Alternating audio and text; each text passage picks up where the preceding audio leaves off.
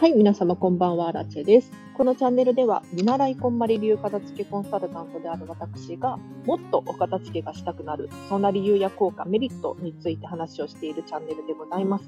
もし気になる方いらっしゃいましたら、ぜひぜひチャンネルフォローしていただけるととっても嬉しいです。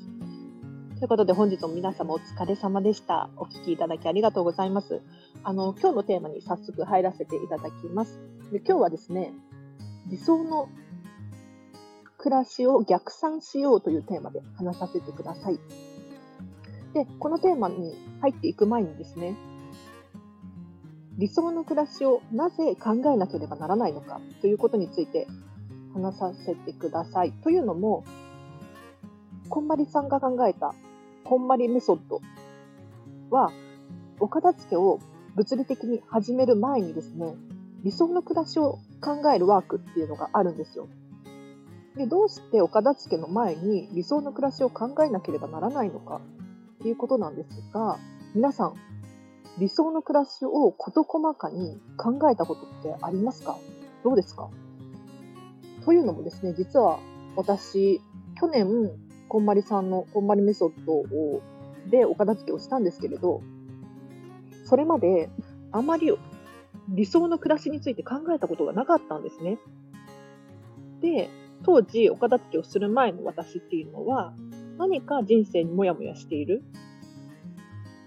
仕事もちゃんとあるし友達もいてと、えっと、自由な時間があって休日とかも割と自由に楽しく過ごせているにもかかわらず何か違うとそういうふうに感じていました。で実際にお片付けを始めるにあたって理想の暮らしを考えてみたんですよ。そうするとですね非常に驚いたことがありまして、それは何かというとですね、私自身、この生活、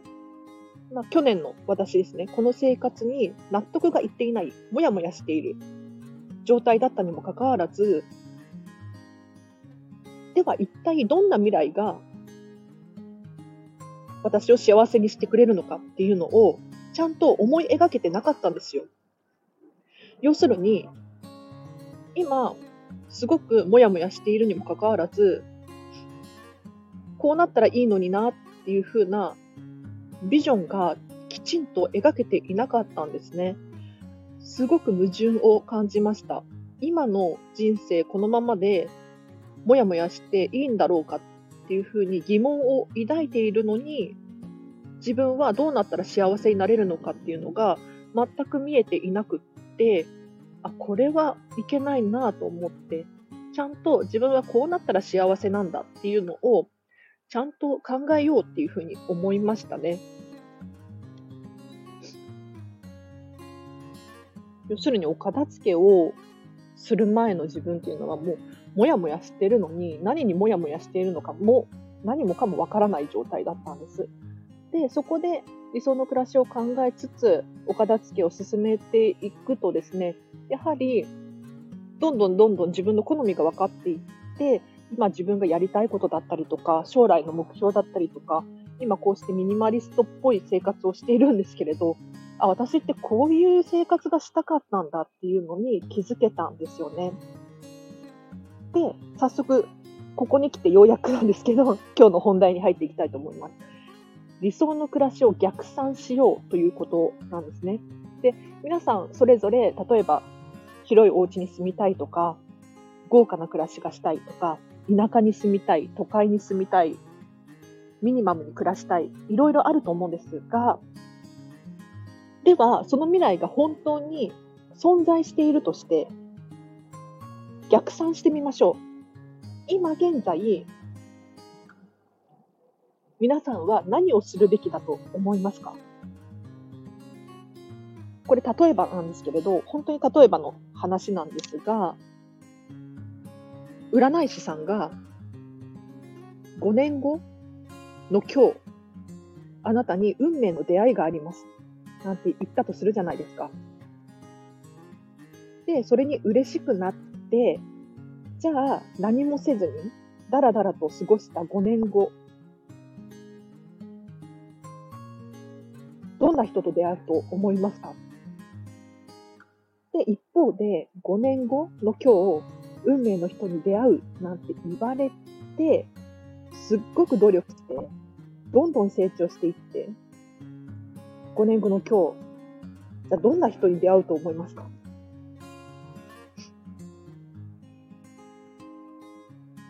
もうこれ想像していただけたらわかると思うんですけれど、もう占い師さんに言われたとか、言われていないとか関係なくですね、やはり理想の暮らしだったり、理想の人生っていうのがあるのであれば、それに近づくためには、今現在、何をするべきなのかっていうのがあると思うんですよ。例えば私でしたら、えっと、こんまり流片付けコンサルタントになりたいっていう未来がありますよね。では、そうした場合に今現在私にできることって何なのか。例えば、お客様を探して片付けのレッスンをしませんか？って声をかけることだったりとか、こうしてスタンド FM でお片付けのチャンネルを毎日更新してみたりとか、こういう積み重ねが私が将来、こんまり流片付けコンサルタントになるための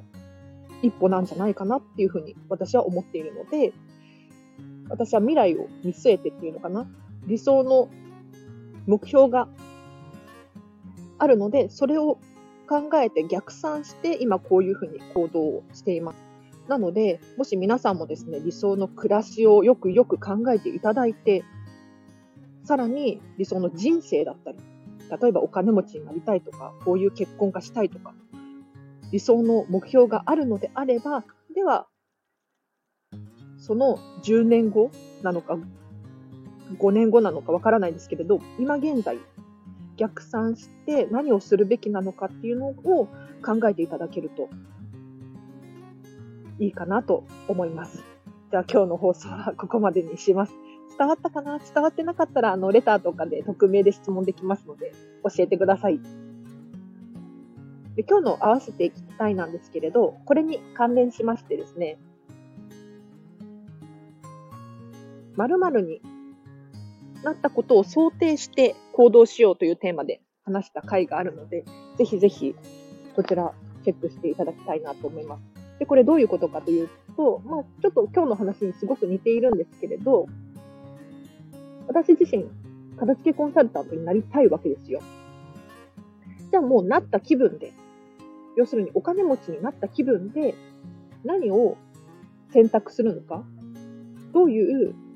風な暮らしをしているのか、これを先に実践することによって、より理想の未来に近づきますよ、なんていうテーマを詳しく話している回があるので、ぜひチェックしてみてください。ということで、本日もお聴きいただきありがとうございました。今日もですね、実は外で撮っていて、はい、いつも毎度おおなじみなんですけれど、風が今日強くて申し訳ない。風が入っちゃったと思うんですが、聞き取りづらかったですよね。失礼しました。でどうして外で撮るのかっていうとですね、やはり視界に目の前に何かあると気になっちゃうんですよね。なのでホテルとか大好きなんですけれど、例えば、そうだな、どこかカフェに行って作業してるじゃないですか。で、例えば、隣の人のスマホがピコンってこう、なったら、なんか気になりません？あって自分のかなって気になっちゃいますよね。たとえそれが隣の人のものであろうと、やはりそこで集中力が一瞬切れて、注意が散漫になってしまうんですよ。私もしかしたら繊細さんなのかなとかって思ったりするんですけれど、なので、こうして公園とか外とかに来て何もない状況で頭をすっきりさせて、他になんだろう、注意を向けるものが何もない状況で話すのが大好きなんですよね。ただ、風だけは入ってしまうっていう、申し訳ない。本当に今日風強すぎですね。なんかあの、前ですね、コメント欄で、音楽が、BGM がちょっと大きくって、私の声が聞き取りづらいよなんていうコメントをいただきましてですね、そこから BGM とか、あと収録の環境を変えるとか、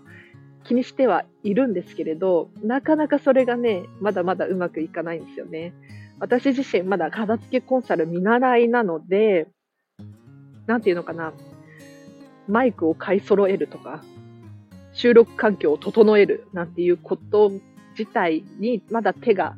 つけられていない状況です。もうしばらくこの状況続くかもしれないです。申し訳ない。もうしばらくお待ちください。すいません。でも私が、あの、片付けコンサルタントになれれば、また成長できると思うので、ご期待いただければなと思います。